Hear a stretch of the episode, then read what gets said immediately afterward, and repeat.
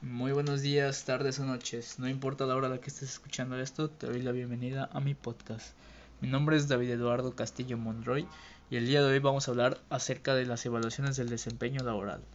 Siendo un poco más específicos, vamos a comentar algunas definiciones que nos proporcionan diferentes autores, vamos a ver las etapas para implementar una buena evaluación del desempeño laboral y algunos cuidados que debes tener en cuenta al momento de implementarlo para que todo salga de manera eficiente y eficaz. Partiendo por las definiciones de qué es la evaluación del desempeño laboral por los autores, Harris en 1986 señala que los procedimientos de evaluación se establecen a partir de los objetivos y metas predeterminados por la empresa con el objeto de determinar las contribuciones que se esperan de cada trabajador a nivel individual. Dichas metas más importantes se convierten en medidas normales de desempeño para el trabajador individual.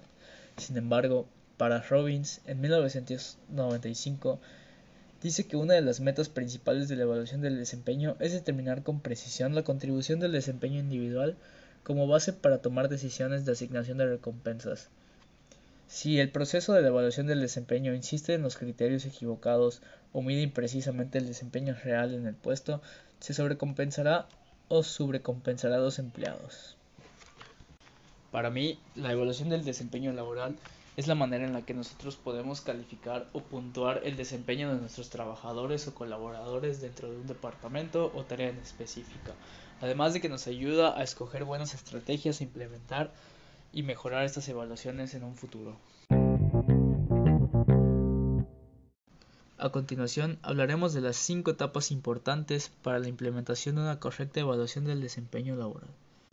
La primera etapa de la que hablaremos es la planificación, la planificación del proceso de evaluación debe incluir a todos y cada uno de los aspectos relacionados, ya que una planificación es un proceso a través del cual se establece el cómo, quién y cuándo se ejecutarán los planes para alcanzar los objetivos planeados. Esta etapa del proceso va mucho más allá de determinar algunos puntos de antemano. Es necesario que en esta etapa la organización se introduzca en el tema y busque toda la información relevante, de modo que se sepa cuáles son los riesgos que enfrenta y cuáles fueron las posibles soluciones ante estos. Nuestra segunda etapa es la etapa del diseño del sistema de evaluación. La etapa del diseño tiene como fin la construcción total del sistema que se desea aplicar. En esta etapa del proceso es necesario que se considere la cultura organizacional, el perfil de puesto y los planes de trabajo establecidos para la organización y el soporte tecnológico, esto con el fin de que el sistema sea coherente con la realidad organizacional. Nuestra tercera etapa es la implementación del sistema de evaluación. Esta etapa corresponde a aquella en la cual la organización pone en práctica el sistema diseñado. Sin embargo, antes de comenzar a utilizarlo, es importante que la organización informe a los trabajadores sobre el sistema que se va a aplicar, principalmente respecto a qué se va a evaluar, de modo que ambas partes concuerden. En esta etapa se debe capacitar a los evaluadores en el uso del sistema, darles a conocer su objetivo, lo que deberán evaluar, el uso adecuado de las escalas de evaluación, si corresponden, etc. Todo lo relacionado con el sistema que se aplicará. Es por ello que llegamos a la cuarta etapa, la retroalimentación del empleado. Una vez que se ha realizado la evaluación formal a través del método seleccionado por la empresa y se ha obtenido un resultado, se procede a realizar la entrevista de evaluación y retroalimentación. El objetivo de esta entrevista es proporcionar comunicación y retroalimentación al empleado respecto a los resultados obtenidos en el último periodo de evaluación. En esta actividad es necesario que se logre tener una comunicación clara y fluida con el empleado, a fin de que se le pueda dar a conocer su evaluación provechosamente y se logre conocer cuáles podrían ser las causas que afectan su desempeño. Nuestra última etapa es la retroalimentación del sistema de evaluación.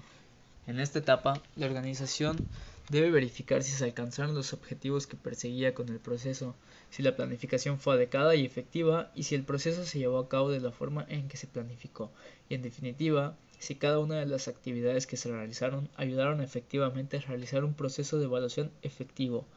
También será necesario que la organización identifique si las acciones que decidió implementar para mejorar el desempeño fueron adecuadas para mejorarlo, y si no lo fueron, determinar el por qué no.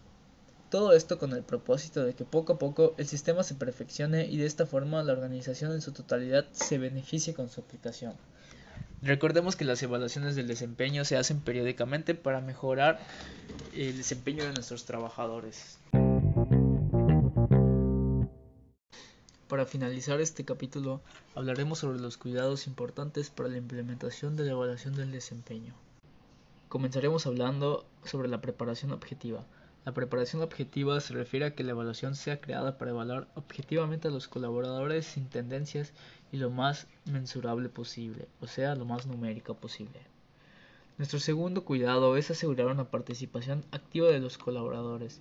Tenemos que alentar a los empleados a que digan la verdad y se expresen libremente, además de que no nos mientan en nuestras evaluaciones del desempeño. Nuestro tercer cuidado es tener una actitud positiva. Se debe lograr que los colaboradores se sientan cómodos y es algo constructivo y positivo para garantizar el futuro. Nuestro cuarto cuidado y por último es el establecimiento de nuevas metas. Recordemos que debemos prepararnos y establecer las nuevas metas para ser logradas en el siguiente periodo por el colaborador, siempre con una mejora. Yo les aconsejaría tener en cuenta estos cuidados al momento de implementar una evaluación del desempeño hacia sus colaboradores.